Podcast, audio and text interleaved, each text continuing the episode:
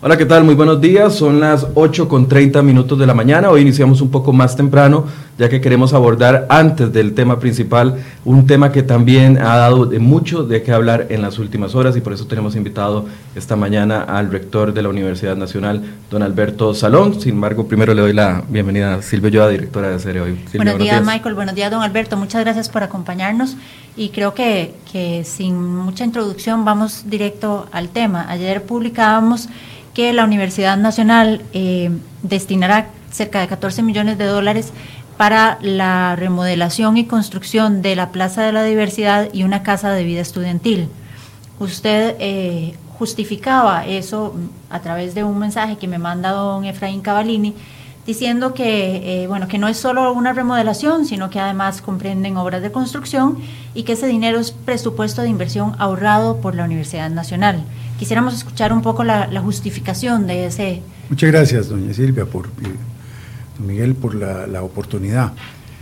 Eh, lo primero que hay que aclarar es que eh, nosotros no vamos a remodelar exactamente una plaza, así se llama el proyecto, así fue como salió en la Gaceta, porque hay que ponerle un nombre, sino que lo que vamos a hacer es toda una obra de infraestructura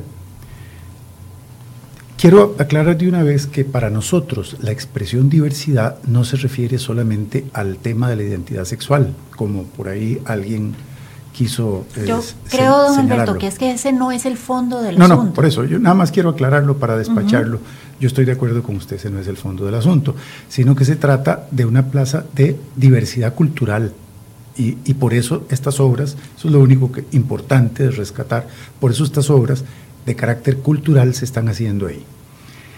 Eh, primero, quiero decir que estas son obras planificadas con mucho tiempo de antelación. Tres años, decía usted ayer. Tres años porque es la gestión que encabezo, la gestión que... Sin embargo, hace tres años ya se vislumbraba el déficit fiscal y ya había cifras eh, preocupantes. Sí, sí, pero, pero no a ver, vamos a ver. Nosotros recibimos transferencias del Estado. Esos recursos pasan a ser parte de la universidad. Nosotros podemos previendo una, una determinada obra, nosotros podemos separar esos recursos porque son recursos de inversión. Nosotros tenemos tres grandes rubros en los que se divide el presupuesto. Inversión, eh, eh, operación, recursos para operar y recursos laborales. Estos son recursos de inversión. Nosotros podemos ahorrarlos durante varios años. Eh, cuando, cuando una sociedad entra en crisis, lo peor que se puede hacer es paralizar absolutamente todas las variables de la economía, porque entonces la sociedad se estanca totalmente. Hay ejemplos de cómo sociedades han continuado invirtiendo, especialmente en educación y salud, para que son movilizadores, son dinámicas de la economía. Claro, Nosotros yo, yo estoy de acuerdo, pero si usted me dice que ese dinero lo va a invertir en mejorar la calidad de la educación, en dar más becas a estudiantes, pero en una obra de infraestructura, ¿cuál es el retorno de esa inversión de esos 14 millones? Ah, Porque esas, esas transferencias del Estado que recibe la Universidad Nacional vienen pagadas de los impuestos de todos los costarricenses. Entonces, eh, no es dinero que sobra, no es dinero que, se genera, que, genera este la universidad. Este dinero no es un lujo. La universidad es un todo. Las becas de los estudiantes entran en otro rubro no en los recursos de inversión. Nosotros no podemos tomar los recursos de inversión para invertirlo en becas. Pero sí en aulas, en mejorar las condiciones de las aulas. Eso es lo que estamos haciendo. Solo pero la casa de vida estudiantil no es de aulas. Sí, tiene un, vea, no, no es de aulas, pero le voy a decir los componentes que tiene. Tiene componentes muy importantes. Tiene un componente de un museo que va a servir para todo lo que tiene que ver con nuestros estudiantes y profesionales, profesores que hacen sus obras. Nosotros no tenemos, por ejemplo, una sala donde exponer las obras. Cuando nosotros inauguramos obras, tenemos que hacerlo en la escalinata del actual edificio de la Rectoría, en las paredes de los edificios del edificio de la Rectoría. Ahí hemos inaugurado. Aquí vamos a tener un museo largamente apetecido por la comunidad universitaria. Es un proyecto muy hermoso, muy bonito ahí también va a haber una concha acústica que nos va a servir igualmente para estudiantes y profesionales de las escuelas de música, de la escuela de danza, de la universidad, de la escuela de teatro de la universidad. O sea, todos, como usted puede ver, son proyectos culturales de naturaleza académica. Yo no, no, de, no de naturaleza dudo, académica. Alberto. Por eso, por eso, pero yo le estoy diciendo, porque nosotros hacemos una valoración, una valoración con tres años de anticipación para hacer estas obras. No, eh, vea que en Costa Rica, hace tres años, dígame usted, ¿quién paralizó obras? No, no, de la- yo, de no, la- yo no estoy hablando de paralizar de- obras, permítame, don permítame no, es que usted terminar. es muy hábil para desviar los no, no, temas. no, no, no, no, sí, perdón. señor. Porque no me diga usted, eso, usted no me diga eso ejemplo, porque no- ayer, no, no me diga eso porque esa no es mi intención. Estoy tratando de aclarar de buena fe. Sí. Si usted dice eso, ya me etiqueta. Y entonces aparece uno etiquetado como que está tratando de desviar los temas. Yo no estoy desviando aquí ningún tema. Disculpe, mire, usted ayer decía que hace tres años usted no podía adivinar una crisis fiscal, Sí. ¿verdad? En el acta del 24 de noviembre de 2009, siendo usted diputado del Partido Acción Ciudadana en la Asamblea Legislativa, usted la emprende contra el gobierno de Óscar Arias por la crisis fiscal. Otón Solís era su candidato a la presidencia y gran promotor desde entonces de una reforma fiscal. Entonces, para mí no es de recibo que usted me venga a decir que hace tres años, cuando usted planeó este proyecto, usted no podía prever Perdón, una crisis yo, fiscal. yo creo que ahora, con todo respeto, doña Silvia, quien está desviando el tema es usted. No, señor. Bueno, permítame. Esa fue Per- su justificación yo- ayer yo en vengo- Canal 11. Dígame una cosa, yo vengo aquí a que usted me entreviste. Si usted me Sí, deja señor. hablar, se lo agradezco. Con- por supuesto. Bueno, se lo agradezco mucho. Vea, una cosa es que uno previera con anticipación, yo vengo hablando del tema de la reforma fiscal desde hace muchos años, desde que era diputado, efectivamente, en la Asamblea Legislativa. Pero la actual crisis fiscal, la actual crisis fiscal que tiene una, un déficit primario de 3 puntos porcentuales, 3,2 puntos porcentuales, y el déficit total, eh, incorporando ahí la deuda y los intereses, es de 7%, es el déficit más alto de los países de América Latina. Y, cu- y cuando yo estaba en la Asamblea Legislativa, ese déficit no existía. Sí, Pero señor, además... De ahí para acá no se han tomado por- medidas y usted por- lo sabe. Exactamente, se acumularon, se, se fue, Entonces, se fue acumulando la crisis. justifica Sí, sí. 14 millones de dólares Claro, en porque, una obra vea, como esta. Vea, nosotros tenemos una inversión que proviene, una parte de los recursos del Banco Mundial. Con los recursos del Banco Mundial hemos construido una gran cantidad de edificaciones en la universidad que van a ser muy importantes, no solo para la universidad, para la sociedad costarricense, como son los edificios de física médica, de nuevos procesos industriales, el mismo edificio de estudios generales, edificaciones de residencias estudiantiles y de deportes en todas las sedes regionales.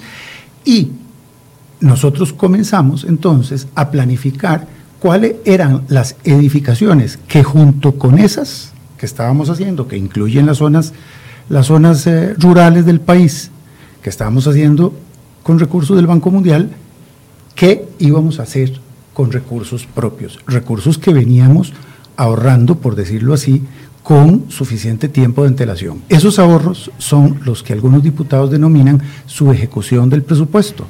Si usted va a hacer una obra como esta, de eh, la eh, museo con una concha acústica, con aulas, porque usted dice que no hay aulas, hay aulas, hay rampas para personas con discapacidad, para dar acceso a los edificios contiguos, como es el edificio de Ciencias Sociales, como es el edificio de Filosofía y Letras. Lo mismo la otra obra, que eso tiene que ver con las eh, oficinas de los estudiantes y con un rediseño. Oficinas de vida estudiantil. Oficina de las federaciones. De, de los y- estudiantes y de vida estudiantil también. Efectivamente, gracias por, por aclararme eso también. Oficinas de los estudiantes y oficinas de vida estudiantil. No son solo oficinas de vida estudiantil, ¿verdad? Son las oficinas de los estudiantes y ellos y ellas participaron con su propia voz, dándonos ideas de qué era lo que ellos necesitaban. Y conforme a los requerimientos solicitados por la Federación de Estudiantes de la Universidad Nacional, se hicieron los diseños hace tres años. Hoy estamos concretando eso. Eh, ahí también hay, una, hay, hay aulas, hay aulas, aulas eh, Académicas. Hay aulas académicas, claro que sí. ¿De, en, de qué materias? En, las dos partes, en las dos partes. No, es que no son de materias. En general el proyecto es un proyecto de carácter cultural, porque sí, sí, pero es que nosotros, a ver, la Universidad Nacional, digo a ver, porque usted, usted probablemente no eh, haya reflexionado suficiente sobre lo que es una universidad. La universidad es. Don Alberto, me ofende, por favor. Bueno, bueno, déjeme explicarle. Digo porque usted se rió cuando yo hablé de obras culturales. No me he reído. O se sonrió. A mí no me, a mí no me da risa que este país esté pidiéndole a la gente más pobre que se meta la mano en la bolsa para pagar un impuesto en la canasta básica y que estén usando 14 millones de dólares mm. para obras culturales. la cultura es muy noble y es muy valiosa. Por eso. Pero en este momento, en un momento de crisis, cuando usted tiene un ahorro en su casa, discúlpeme, cuando usted tiene un ahorro en su casa y usted enfrenta una crisis, Usted no usa ese ahorro para pintar bonita la fachada de su casa. Usted usa ese ahorro, para gastos fundamentales. Vamos, y usted lo vamos sabe. A ver, vamos a ver, yo creo que ahí falta un poquito de conocimiento. Yo le pregunté desde yo un creo principio. que ahí falta un poquito de Yo le pregunté desde un principio, ¿cuál es el retorno de inversión de esa obra? Permítame, permítame. Yo creo que ahí falta un poquito de conocimiento. Le vuelvo a repetir, ¿Cuál es el conocimiento que usted nos puede.? porque ese conocimiento le falta a mucha de la audiencia que tenemos que está igualmente indignada. Si usted me permite, yo se lo explico, pero si no me permite, no puedo. Claro. Porque me corta las ideas. Adelante. Gracias. Eh, en primer lugar, nosotros, le vuelvo a repetir, no podemos coger los recursos de inversión, por ejemplo, para el recurso laboral, para contratación de profesores, ni lo podemos coger para becas tampoco eso sale de otros rubros. ¿Por qué no se puede tomar para becas? ¿Por, qué no se puede tomar para otros porque así lo dice, porque así lo, porque así lo dice la ley.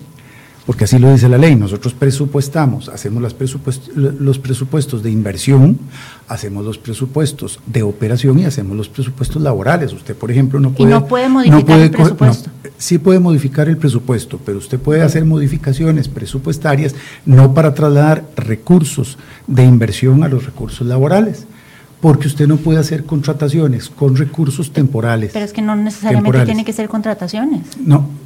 Entonces, ¿entonces qué? Usted puede guardar ese dinero, don sí, Por eso, eso fue lo que hicimos. Eso fue lo que hicimos durante cuatro años, hasta ahora. Eso fue lo que hicimos y planificamos una obra.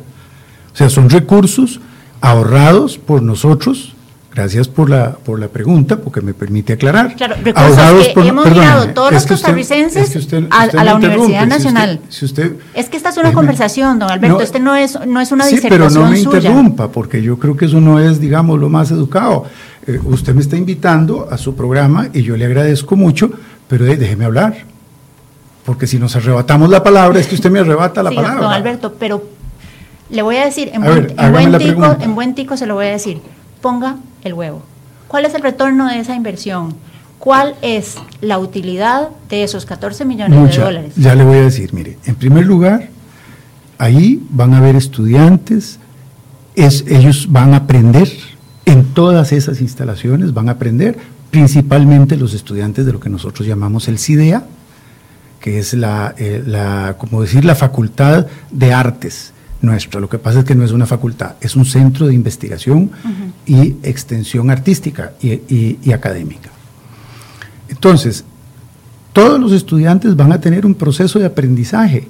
Es un proyecto más bien hermoso que tenemos nosotros. Yo no lo que además, que además, permítame decirle, que además va a servir para nuestras relaciones con la comunidad herediana Ahí también se van a poder eh, presentar obras de teatro. Todo eso significa retorno hacia la sociedad costarricense y hacia los estudiantes que ingresan a la universidad a estudiar arte. Eso está debidamente, debidamente porque, ¿por qué es retorno invertir, por ejemplo, en ingeniería agronómica, pero no en artes? ¿Es eso lo que usted considera? Yo no, no es lo que yo considero. le, voy a decir, don Ángel Gurría, el secretario general de la OCDE, a inicios de 2007 presentó el informe económico, en, febrero de 2016, perdón, y dice que aunque Costa Rica destina el 7% del Producto Interno Bruto a la educación, los resultados son pésimos. Que hemos invertido en áreas que no generan empleo, como las ciencias sociales o las artes, y hemos dejado de lado el gasto en carreras como ciencias, matemáticas, ingenierías y tecnologías que permitirían a la población acceder a mejores puestos de trabajo, mejores empleos, mucho más inversión extranjera. el quinto informe del Estado de la Educación, disculpe, que ahora voy a hablar yo.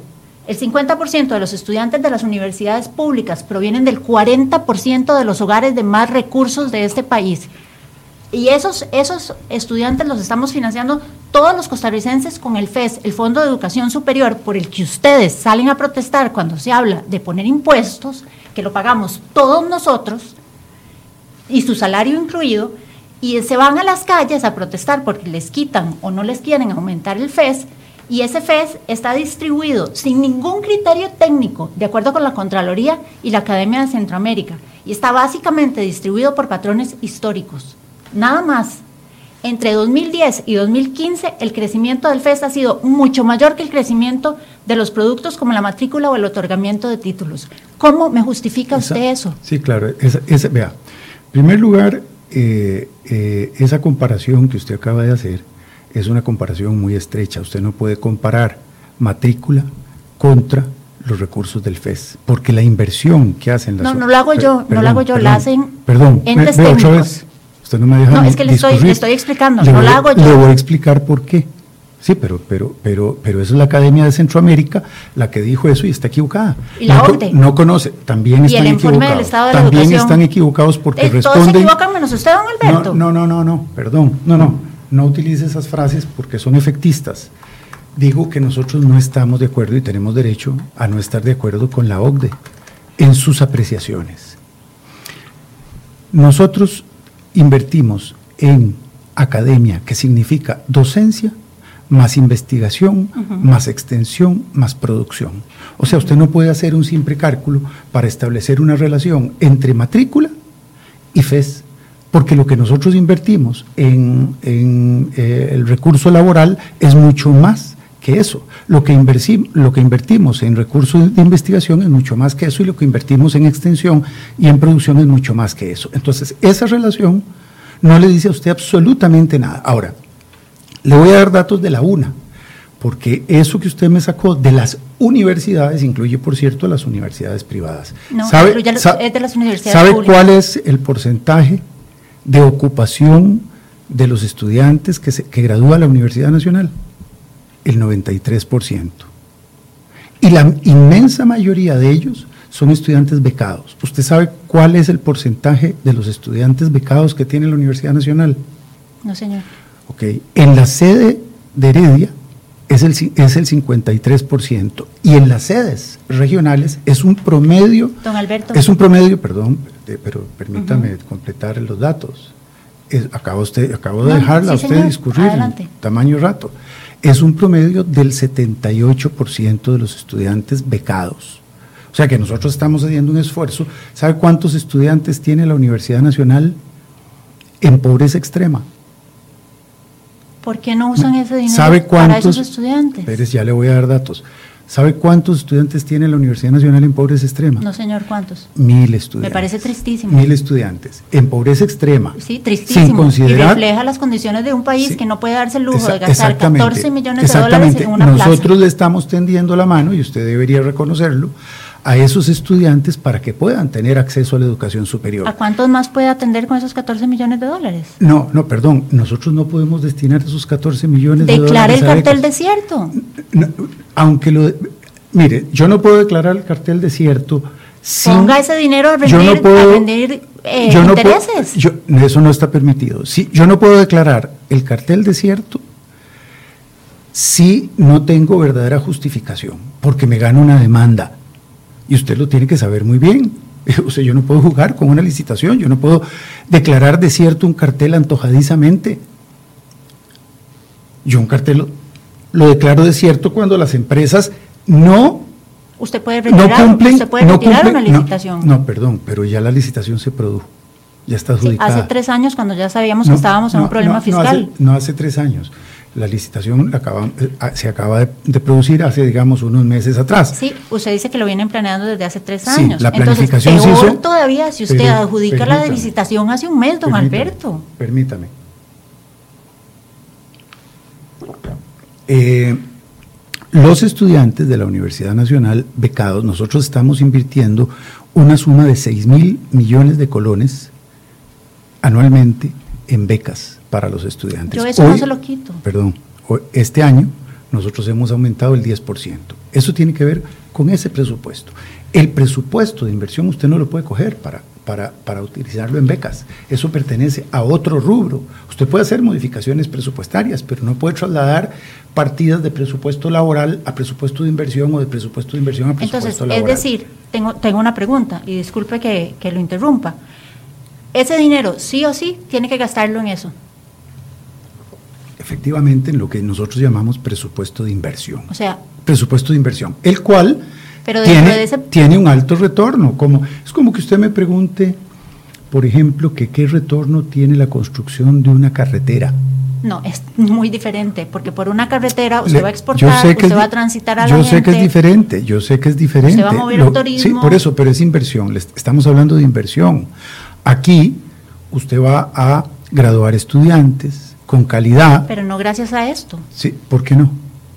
Usted mismo no? lo acaba si son, de decir, son, es un museo muy bonito, no, es una obra preciosa. No, pero no es solo un museo. Es una Le estoy obra cultural fin, vea, doña Silvia, la obra tiene, yo creo que usted no ha estudiado bien el proyecto, a pesar de que le mandamos la información.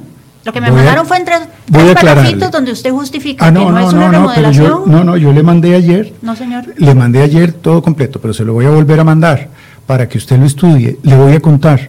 Son nueve distintos complejos solo en la plaza, en la, en la llamada plaza, Culturales, pla, todos. plaza de la diversidad, cultural académicos, exactamente, uh -huh. que tienen un alto retorno. ¿Por qué tienen un alto retorno? Porque eso nos va a ayudar a capacitar estudiantes, a, a, a eh, formar estudiantes, eso nos mm, va a dinamizar los trabajos de los profesores nuestros, lo mismo que las otras edificaciones. O sea, es parte de lo que la universidad hace en cultura, en ciencia, en arte. Yo quiero que usted me entienda eso, que parece que, que, que no estamos no. dialogando porque usted como que lo, está más interesada en cuestionarme que en conversar y en entender cuál es el proyecto. Vea, Vea nosotros, nosotros to, imagínense que la Universidad Nacional acaba de ganar eh, el séptimo lugar de todas las en instituciones públicas en transparencia. Sí, me encanta. En transparencia. Me encanta eso. Y el Pero primer lugar, transparente no el primer lugar, estemos haciendo las cosas. el primer que lugar, diga las cosas así como las perdón, está diciendo, no quiere es decir que, que, las esté haciendo déjeme, bien. Déjeme concluir la idea. Y el primer lugar en todas las universidades del Estado. ¿Por qué? Ahí tenemos nosotros publicados los datos. Pero es que eso no lo Los justifica, don Alberto. No justifica El que usted qué? publique una licitación, que usted adjudicó una licitación de 14 millones de dólares para esta obra, no quiere decir que esté bien. Pero estamos mejorando la infraestructura de la Sí, Universidad señor, Nacional. pero usted no está mejorando las aulas, usted no está mejorando Pero el- es que usted los tiene- laboratorios de Doña ciencia, Silvia, usted, no usted está, tiene- usted está mejorando perdón, la plaza cultural, para usted, que es valiosa. Para usted, En yo Cuba, que- la inversión yo- en yo- arte yo es altísima. Vea, yo veo que para usted, para usted, la concepción de universidad es aquello que sea científico-tecnológico. Para mí la Para concepción nosotros- de universidad es una casa de enseñanza que forma a la gente de manera Sí. integral y la lleva a ser exitosa y a desarrollar Exact- el país. Exactamente. Pero Imagínense que para no usted quiere formar... decir que usted en tiempos de crisis va a No, destinar pero es que semejante monto de dinero tiempo para de crisis. En tiempos de crisis tenemos que guardar la plata. Bueno, en tiempos de crisis es bueno, o la va a votar porque no es suya. No, pero es que yo no le estoy votando, disculpe. Este, usted Bueno. está eh, utilizando estereotipos. Yo no le estoy votando. La estoy invirtiendo en recursos artísticos, culturales, en un caso, y en otro caso, perdón, y en otro caso, en inversiones para los estudiantes, que es parte de ese componente de formación integral. Nosotros comprendemos la Alberto, usted formación es doctor integral. en política pública y me parece tan pobre su argumento. Disculpe que se lo diga, pero me parece tan pobre. Bueno, tan yo pobre. estoy seguro que quienes nos están viendo no comparten ese criterio suyo, porque imagínese que a mí lo que me parece pobre es la visión suya de universidad. Yo porque sí creo que una universidad debe formar gente para, usted- que sea exitosa y pero saque no me un país adelante. la palabra, doña Silvia, usted parece que me trajo aquí para pelear conmigo y no para preguntarme que yo aclarara qué es el proyecto. Yo creí que, que- que me iba a permitir aclarar me con amplitud cuál es el proyecto. Bueno, Pero yo, lamento. Pero no lo traje aquí para que me insulte y me diga que, yo no entiendo. No, no, yo no le insulto, lejos, lejos de mí, Dios guarde. Imagínese cómo la voy a insultar. Está utilizando otra, otra etiqueta que no le va a servir porque no le estoy insultando. Está claro que no le estoy insultando. Mire, eh, aquí lo que hay es contrapuesta visiones de universidad. Nosotros tenemos una visión amplia de lo que es la universidad. Para nosotros, la actividad académica se compone de tres componentes. El componente de la docencia, el componente de la investigación y el componente de la extensión. Y nosotros hablamos en la Universidad Nacional el componente de la producción también. Esos cuatro componentes. Bueno, además, tenemos una universidad humanista que se caracteriza por tener facultad de artes, música, danza, facultad de educación, invertimos en los estudiantes de educación, ellos también van a tener acceso a todas estas obras que están ahí, a todas las distintas edificaciones que hay ahí, porque no es solamente, como usted reiteradamente lo señala, no es solamente un museo, no es solamente una concha acústica, no son solamente... No, esas son palabras suyas, no, son palabras mías. No, no, pero que usted constantemente está diciendo que esas son. No, yo le he aclarado que ahí hay aulas, le he aclarado que ahí hay distintas edificaciones. Ya, yo le hablé de nueve tipos de edificaciones diferentes. ¿cuáles son? Nueve tipos, vea, ahí tenemos. Eh, eh, Una soda. Ese es el otro edificio. Ahora, ahora vamos, a, vamos a ese. Déjeme, déjeme empezar por el edificio de, eh, de la concha acústica y el museo, que son, digamos, las dos grandes obras. Ahí también hay aulas. ¿De? para estudiantes de artes, para estudiantes, y también para estudiantes de filosofía que están adyacentes ahí. También las, las pueden utilizar. Ahí vamos a hacer obras para estudiantes con discapacidad, cumpliendo con la ley 7600 y creando mayores accesos, mayor accesibilidad de los estudiantes con discapacidad a las distintas edificaciones que hay ahí. Ahí vamos a tener también un centro de control eh, de control de la, de la vigilancia interna de la universidad está ahí también incluido. De manera que la universidad con eso gana y la sociedad costarricense gana. No solo gana la, la, institución, y ganan los estudiantes, porque van a tener una más alta calificación, una más alta formación en todos los campos. Para usted, inversión, si yo le dijera a usted que eso es un edificio para aulas, usted estaría contenta pero resulta que estamos haciendo mucho más que eso. Estamos haciendo obras que nos van a servir a nosotros para calificar altamente a los estudiantes nuestros, principalmente, principalmente en este caso, pero ahora le voy a explicar por qué, principalmente en este caso del Centro de, Investigación, Docencia y Extensión, CIDEA, en, arte. Principalmente. Disculpe, tengo una pregunta. Sí. ¿Esto es fundamental? Para esto fue que Luis Guillermo Solís aumentó el FES. No, no, perdón, perdón. A ver, eso, Esta es una obra que no se puede postergar. No, no, porque la tenemos planificada hace tres años. Cuando ya sabíamos que estábamos a las puertas de una crisis fiscal. Sí, a ver. Cuando eh, Luis Guillermo Solís negaba el imagínese, tema imagínese y su partido negaba el tema usted lo que y se está, opuso a una reforma lo que está fiscal sugiriendo, que ahora nos tiene a las puertas de una crisis. Usted lo que está sugiriendo es que nosotros porque la... Yo no estoy sugiriendo nada, yo solo estoy diciendo no, no, Yo le voy a decir, yo le voy a decir las palabras que se desprenden de lo que usted está diciendo. El déficit fiscal viene de hace 20 años atrás, entonces tendríamos que haber paralizado las obras. No. ¿Todas las obras? No, no, invirtamos, invirtamos en cosas que nos den retorno. Pero eso es lo que le estoy diciendo, es que el, concepto suyo de retorno... ¿Cómo están los laboratorios de las universidades? Bueno, nosotros acabamos de... Por, e, eso es exactamente lo que le iba a decir. Estas obras se vienen a complementar con las obras que hemos construido con los recursos del Banco Mundial, donde hemos construido un edificio de primer mundo, que yo le voy a invitar a usted, que incluye la clínica de empleados de la Universidad Nacional. No, ¿cuál clínica? Una, una clínica que usted hizo. No, no, esos son recursos, esos son recursos del Fondo de Beneficio Social de la universidad. No tiene nada que ver con la universidad. Ve, es que yo creo que usted tiene una mala información. Y no le estoy insultando con eso, nada más le estoy diciendo que tiene mala información acerca de la Universidad Nacional. Yo le voy a invitar a usted y a don Miguel a, a asistir a la Universidad Nacional y le voy a enseñar todas esas edificaciones, los laboratorios de primer mundo, de cinco plantas, de procesos nuevos, procesos industriales, los laboratorios de física médica. Todo eso lo hemos construido en el pasado reciente, son obras que ya están terminadas, ahora estamos complementando eso, porque así tiene que ser una universidad. Es decir, usted lo que tiene es el criterio de que lo que se invierte en física médica está bien invertido, lo que se invierte en arte no. Ese no es el criterio mío y ese es el criterio ¿Este de es la el academia. para eso? Eh, sí, claro, porque nosotros no podemos paralizar las inversiones.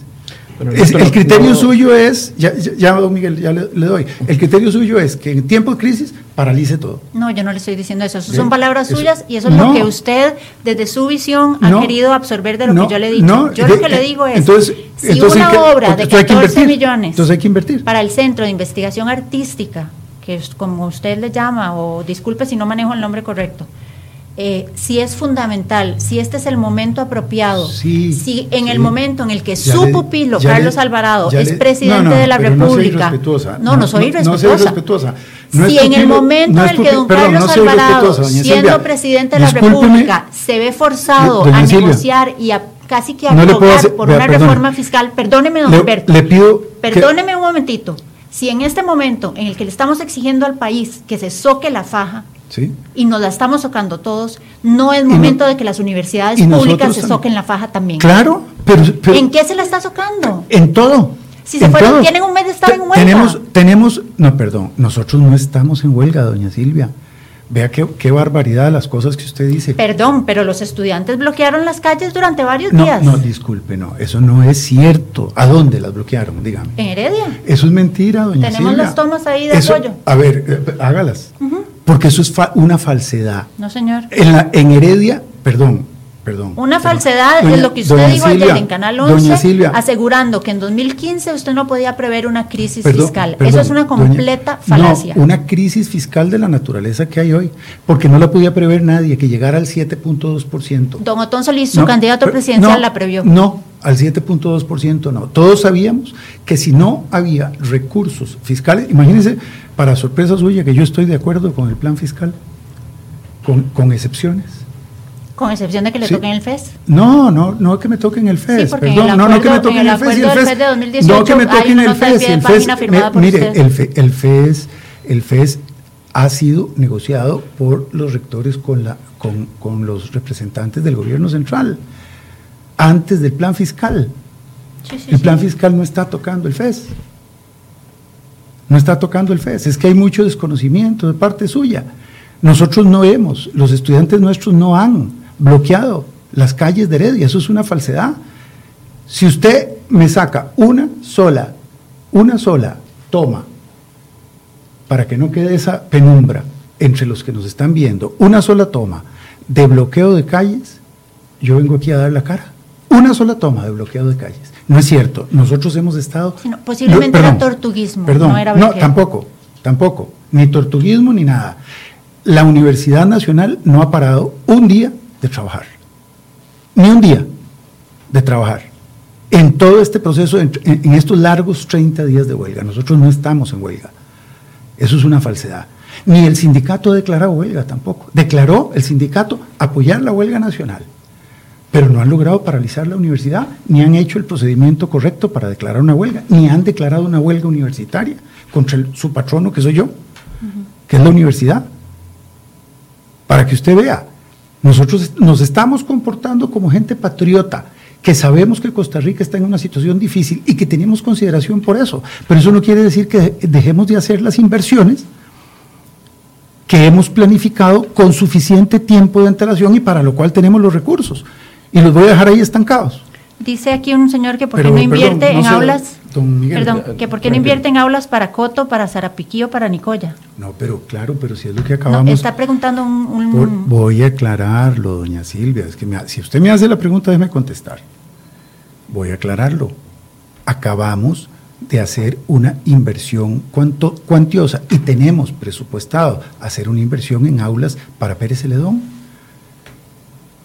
El año entrante empieza la construcción de nuevas aulas, de, nuevos, de nuevas eh, eh, eh, edificaciones en aulas para Pérez Celedón, igual que estamos haciendo aquí. Ahora, las de, las de Pérez Celedón sí son buenas porque no son para arte. Estas son malas porque son para arte. ¿Les faltó a ustedes, don Alberto, leer el panorama país después de un mes de huelga? Mucha gente siente que este anuncio que sale ayer en la Gaceta es una bofetada en contra de todo lo que se ha estado diciendo. Pero ¿por qué una bofetada al contrario? Bueno, yo le estoy eh, lo que dicen los comentarios. la gente está molesta. Por eso le, aclaro, Miguel. Michael. Eh, Michael, perdón. Le aclaro, no es lo mismo. Es lo mismo en otro idioma. Pero acláremelo, por favor. Yo lo, lo, respeto. Si a usted le gusta que su nombre sea Michael, lo respeto. Michael, eso es lo que estamos haciendo. Al, invertir nosotros en estas edificaciones estamos cumpliendo con el país, porque una universidad es lo que tiene que hacer. Invertir sanamente y transparentemente los recursos que tenemos. Salud. Gracias. Los recursos que tenemos. Invertirlos sanamente y transparentemente. Eso es lo que estamos haciendo. Yo les pido a ustedes dos, los, invito a que vayan a la universidad. Y vamos a recorrer las edificaciones que estamos haciendo, para que ustedes me digan si estamos utilizando bien o mal los recursos de la universidad. Ahí está el, índice de transparencia que mide todo eso. Todo eso. cómo nosotros damos cuenta de los recursos, cómo nosotros nos damos cuenta, damos cuenta de los recursos que recibimos de la sociedad, cómo los invertimos, con austeridad. Nosotros tenemos presupuestado ahorrar en los próximos años 3 mil millones de colones. Sub, eh, eh, controlando, controlando y socándonos la faja, como decía doña Silvia hace un rato, socándonos la faja en cosas que es necesario modificar. Por ejemplo, ¿en qué? Me, me podrían preguntar ustedes. Sí, señor. Por ejemplo, controlando la, los, la dedicación extraordinaria, controlando eh, todo lo que tiene que ver con eh, eh, horas extra, controlando las personas que tienen dedicación exclusiva para la universidad. Hay una serie de rubros que estamos trabajando para recoger ahora, no es que esos 3 mil millones de colones nos sobran. Si nosotros no hubiéramos hecho eso, estaríamos con un déficit. No, nada sobra, eso yo lo entiendo, don Alberto. Por eso, pero yo le estoy dando explicaciones de cómo, porque usted me dijo, soques de la faja, yo le estoy diciendo cómo nos socamos la faja. Hemos logrado enjugar un eventual déficit, si hubiéramos ejecutado, si hubiéramos presupuestado, perdón, para usar las palabras correctas, si hubiéramos presupuestado todo lo que habíamos presupuestado el año anterior, estaríamos hoy con un déficit de 3 mil millones de colones. Lo estamos, lo estamos recogiendo y distribuyendo de una manera más racional. Es un ahorro de 3 mil millones de colones. No es poca cosa. Pero está gastando mucho más del doble. Pero no es gastando, eso es una inversión. Usted tiene que, usted tiene que corregir eso. Acá, ahí es donde yo le decía, usted me dice es una cosa diferente. Cuando el gobierno hace una carretera, invierte, no gasta. Cuando yo hago un edificio, invierto, no gasto. Y le vamos a, sacar a esas edificaciones que estamos haciendo la mayor rentabilidad posible. ¿Hay mediciones sobre eso? Pero sí, señora, ya se, ya se las he explicado una y otra vez sobre eso. No, a mí lo que me ha dicho es que los estudiantes se van a sentir mejor, que van a tener una formación más integral. Sí, claro, pero, usted habló, pero usted fue la primera que habló de No hay una medición científica. ¿Cómo, eh, qué, por ejemplo? Dígame Que usted me diga, vea, de cada colón que se va a invertir, el retorno va a ser tanto en eh, mejora de las eh, condiciones. Bueno, es que a ver, a ver, eh, aquí es un concepto un poco distinto de la tasa de retorno que usted puede sacar en una empresa productiva, digamos, de automóviles o de café.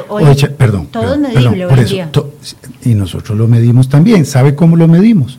Cuando nosotros le entregamos a la sociedad costarricense el dato de que el 93% de los muchachos que salen de la universidad están en el mercado laboral. ¿Cuáles son, ¿Cuáles son las carreras en las que más se gradúan? Administración, informática, educación, eh, relaciones internacionales. Son ¿Cuál es la, la, tasa de ocupación de un relacionista internacional? Eh, 100%. 100%. Y, la, y, de administración también. De administración, de, sí. De, de administración también. No, y de un relacionista internacional también. Yo le voy a entregar esos datos. Esos datos Por están favor. todos. Uh -huh. Todos los datos están. El 93%, doña Silvia, de los estudiantes que nosotros graduamos están empleados. ¿Cuántos años duran en graduarse en promedio? Los, ¿Sabe quiénes son los que más eh, ayudan a mantener bajo ese porcentaje de graduación? Los, los becados. De las artes. Los becados. Mm. Me alegra mucho porque son los que más los, necesitan trabajar, posiblemente. Bueno, bueno, pero se lo estoy diciendo. Porque es lo que le se decía, lo estoy el 50% diciendo. Porque, de la población universitaria, permítame, don Alberto, sí, el 50% de la población universitaria de las universidades públicas proviene del 40% de los hogares con mayores recursos sí, en pero este no país. en el caso nuestro. No lo digo yo. Sí, pero no en el caso nuestro, bueno, doña no Silvia. sé en su caso. Ese es un promedio bueno, que han hecho la OCDE. ¿Usted me deja No lo hago yo. Sí, pero permítame explicarle Sí. primero. Es un promedio de la OCDE, de la Academia de Centroamérica y del informe del Estado de la Educación, que usted los desvirtúa los tres. Sí, y me dice que todos están equivocados. Sí, sí, porque le voy a decir algo. Aquí no, se- no- usted no puede sacar un promedio de las universidades subsumiendo, subsumiendo a cada universidad. Porque eso lo que hace es sencillamente, sencillamente invisibilizar a universidades como la nuestra, cuya admisión le voy a explicar cómo, en qué consiste. La admisión de la universidad, nosotros, nuestros estudiantes hacen el mismo examen de admisión que hacen los estudiantes de la Universidad de Costa Rica. Pero la forma como nosotros los admitimos, Michael, es, son tres grupos, tres estratos. El primer estrato son estudiantes que provienen de colegios privados, de colegios científicos y de colegios humanistas. Se miden con ellos mismos. El segundo estrato son estudiantes de colegios públicos de del área metropolitana. Y el tercer estrato son colegios públicos rurales, telesecundarias y colegios, colegios de ese tipo. Este es el público meta nuestro. En la cantidad de muchachos que presentan el examen de admisión de la UNA, que ganaron el bachillerato y que ganan el examen de admisión, nosotros les reservamos un campo en la universidad que es equivalente a el porcentaje que ellos representan entre todos los graduados que presentan el examen de admisión de la UNA. Y los del grupo, los del estrato 1, por lo consiguiente, se miden con ellos mismos, de manera que nunca va a ocurrir que usted va a tener en la Universidad Nacional más muchachos del estrato 1 que del estrato 3, salvo, salvo que la condición socioeconómica de Costa Rica cambie radicalmente, lo cual sería una maravilla. don. Alberto, usted nos decía, bueno, ya el, el proceso no se puede echar para atrás, hay que gastar No, los ni- 14 ni millones de ni dólares. queremos- ni queremos echarlo para atrás. ¿Para cuándo van a estar construidas las obras? Duran 20 meses. ¿Ya tienen las empresas que, está- que van a ser contratadas? ya, fue, ya fue adjudicada la obra. Y ya fue, no hubo apelaciones. No, no hubo apelaciones. No, ya la obra está adjudicada. Cuando está adjudicada es porque no hubo apelaciones, por fortuna.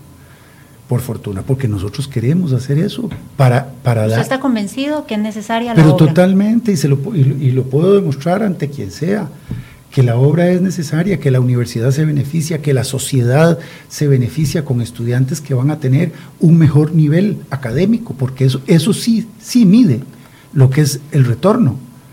El retorno se mide con los profesionales que nosotros graduamos, doña, doña Silvia.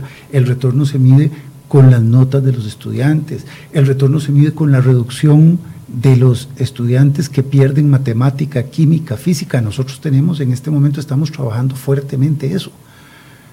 Yo no- don Alberto, yo es importante tal vez eh, aclararle aquí, yo no dudo en ningún momento de la calidad de la Universidad Nacional. Gracias. Tengo gente muy respetada y muy querida que trabaja y estudia ahí. Conozco profesionales excelentes, pero yo dudo de que este sea el momento y de que esta sea la obra ¿Pero para... por qué? No. Si tenemos los recursos. Sí, pero es que esos recursos no son suyos, don Alberto, esos no, no. recursos son del país. No, no, sí, sí. Esos recursos son de todos de- los costarricenses. No, de acuerdo, pero es que, vea, las universidades públicas tienen un régimen, Sí, en- sí, eh, eh, perdón, perdón, en virtud del cual, en virtud del cual, cuando el gobierno gira en dos avos el presupuesto, Esos recursos son de la universidad. ¿Provienen de dónde? Del país, de los impuestos de todos los costarricenses, del suyo, de Michael, del mío y desde de personas de menores recursos económicos que los nuestros, que nosotros tenemos muy en cuenta. Por eso la mayor parte de los estudiantes que nosotros admitimos en la universidad son estudiantes de, escasos recursos económicos, los cuales becamos. Nosotros procuramos que ningún estudiante becado se vaya de la universidad por el hecho de que le falten recursos económicos. Ninguno. Este año, doña Silvia y Michael, nosotros logramos adjudicar, según las peticiones, el 100% de las becas. O sea, no hay ninguna discordancia entre los que solicitaron beca y la adjudicación que se produjo. A veces hay, ¿verdad? Porque eh, yo llego y solicito beca y no la merezco porque tengo recursos económicos y entonces, en este, hoy, en el, en el año actual, el 100% de los muchachos que solicitaron beca, de acuerdo con el estudio socioeconómico que se les hizo, fue aceptado y reciben beca de la universidad. Y están rindiendo, el 93% de ellos, el dato que le di, el 93% de ellos se gradúan primero en tiempo récord. Usted me decía, ¿cuánto? En seis años, lo más. Para un bachillerato. y licenciatura. Para licenciatura, bachillerato es, menor, como usted bien lo sabe. Licenciatura. O maestría. Hay algunos estudiantes que están pasando de bachillerato directamente a la maestría, por ejemplo en administración. Otros que siguen la licenciatura, porque, en fin, por la carrera que ellos han escogido hacer. Entonces, la Universidad Nacional es una universidad muy interesante, porque es una universidad que tiene una composición social diferente, donde nosotros no estamos ahí festinando la educación, nos preocupamos por cada uno de los muchachos. Yo le daba el dato que usted, mil estudiantes eh, que provienen de hogares en extrema pobreza, claro que nos duele, pero yo pego brincos de felicidad cuando le puedo dar a esos mil muchachos los recursos para que ellos puedan estudiar. Y velamos, doña Silvia, porque no se nos vayan de la universidad, porque se gradúen. Y se gradúan en ciencias agrarias, se gradúan en veterinaria, se gradúan en educación, se gradúan en arte, se gradúan en filosofía, se gradúan en literatura. ¿Sabe cuál es otra que dejaba yo por fuera? Inglés, la carrera de inglés eh, gradúa mucha gente, es, es muy numerosa, muy vasta estudiantes que escogen eh, estudiar inglés eh, o francés también, pero por supuesto que es mucho más alto el porcentaje de los estudiantes que se van por inglés. Esa es otra carrera que es muy importante para nosotros. De manera que, ¿Por qué no invertir en esas carreras entonces? No, pero si lo acabamos de hacer, es que es lo que le digo, usted, no, usted coge un fragmento de lo que estamos haciendo y usted lo que quiere decir es ¿por qué no invierte en esto otro? Pues si ya lo acabamos de hacer es decir... Esto que estamos haciendo son obras complementarias con recursos propios que complementan todo lo que estamos haciendo con recursos del Banco Mundial, que se están ya prácticamente, estamos terminando las últimas obras del Banco Mundial. La Universidad Nacional logró ejecutar la totalidad de los 50 millones de dólares prestados por el Banco Mundial al gobierno de Costa Rica la totalidad de las obras, no desperdiciamos absolutamente nada. Mi gestión tuvo que pegarse un carrerón, porque íbamos un poquito rezagados cuando yo entré. Y eso arriesgaba con que nos quitaran la plata. Tiene varios componentes, tenía, tenía becas para los estudiantes y para los profesores, tenía también un componente de construcción y otros componentes más. Bueno, nosotros logramos terminar prácticamente todas las obras. Al final tuvimos problemas con empresas que se les había adjudicado la licitación y que quebraron. Esa es una imprevisión que tampoco podíamos nosotros calcular. Bueno, ya las volvimos a licitar a mucho costo y las obras están caminando.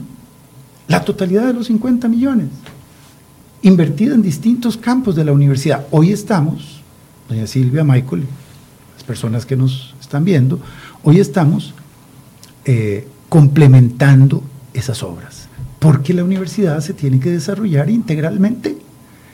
Don Pepe Figueres decía, ¿para qué tractores sin violines? Efectivamente, efectivamente, usted va al Teatro Nacional. Eso, ¿cuál es el retorno de eso? usted no lo puede calcular, pero es una satisfacción inmensa, una sociedad que se educa, que tiene cultura. Cuando usted y yo vamos al Teatro Nacional, o Michael, que por dicha lo podemos hacer, y pagamos nuestros recursos para que, para que aquí sea una sociedad que tenga artistas, los queremos de calidad, lo que estamos haciendo es para eso.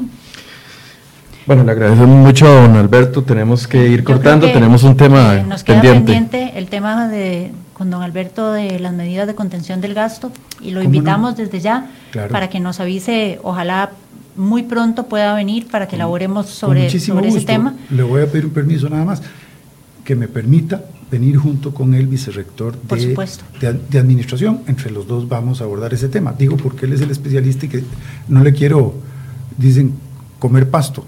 él, preparó las obras y las aprobamos en el Consejo de Rectoría, esas obras de contención. Con mucho gusto usted me pone la fecha y aquí estaremos. Ojalá la semana entrante. ¿Cómo no? Voy a coordinar con mm. don Efraín para que nos acompañe la, con demasiado gusto. la próxima semana. y perdóneme si en algún momento se sintió eh, interpelada por mí. Yo viera que respeto mucho a las mujeres. Tuve una madre que por dicha me enseñó eh, desde tiempos pequeñitos.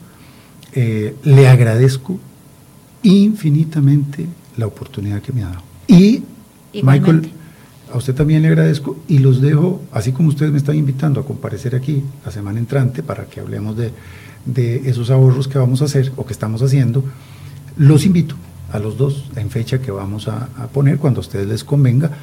Vamos a visitar la universidad y vamos a recoger, recorrer edificio por edificio para que ustedes vean que lo que estamos haciendo ahora es un complemento de las obras que hemos hecho en otros campos. Yo creo que a manera de conclusión, don Alberto, eh, bueno, primero agradecerle.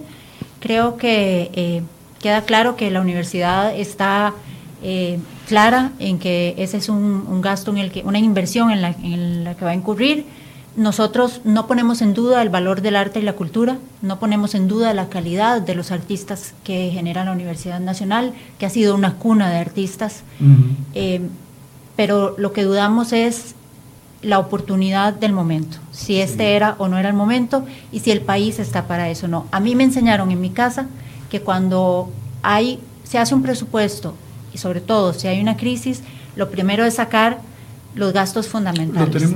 Comer, eh, pagar los recibos y luego, si sobra, se va al cine, se va al teatro, porque un pueblo que no come, un pueblo que no puede transitar libremente, no puede acceder a esas cosas. ¿Usted me permite hacer un añadido? muchísimas gracias, porque ha puesto usted la bola en el punto penal.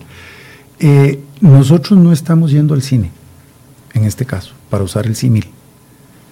Nosotros estamos invirtiendo los recursos en actividades que son fundamentales para la universidad y que complementan otras edificaciones que hemos hecho nosotros también. Esas son inversiones que estamos haciendo para dar una educación integral, para dar una educación integral a los muchachos y a las muchachas. ¿Cuál es nuestro deber? Y lo estamos haciendo en el momento adecuado, porque nosotros esa plata, si no la invertimos como la teníamos presupuestada, invertir en estas obras de infraestructura, la tenemos que dejar, viera que la tendríamos que dejar ahí, y entonces me estarían criticando a mí peor. Ahí sí que yo le aceptaría la crítica. Que usted llegue y me diga, mire, encontramos que la Universidad Nacional tiene depositados en los bancos una plata que no es para eso. Es para que ustedes la inviertan en educación. Y eso es lo que estamos haciendo. Bien, muchísimas gracias, don Alberto, por el tiempo y esperemos que nos veamos la próxima semana. Muchísimas gracias a ustedes, me ha gustado estar en el estudio, la entrevista que me han hecho, muy dinámica, la he disfrutado muchísimo. Muchas, gracias. Muchas gracias. En algunos minutos vamos a estar discutiendo con dos economistas el tema fiscal, dos posiciones para seguir explicando a ustedes y tener y darles mayores elementos para que tengan una opinión informada. Gracias. Muchas gracias.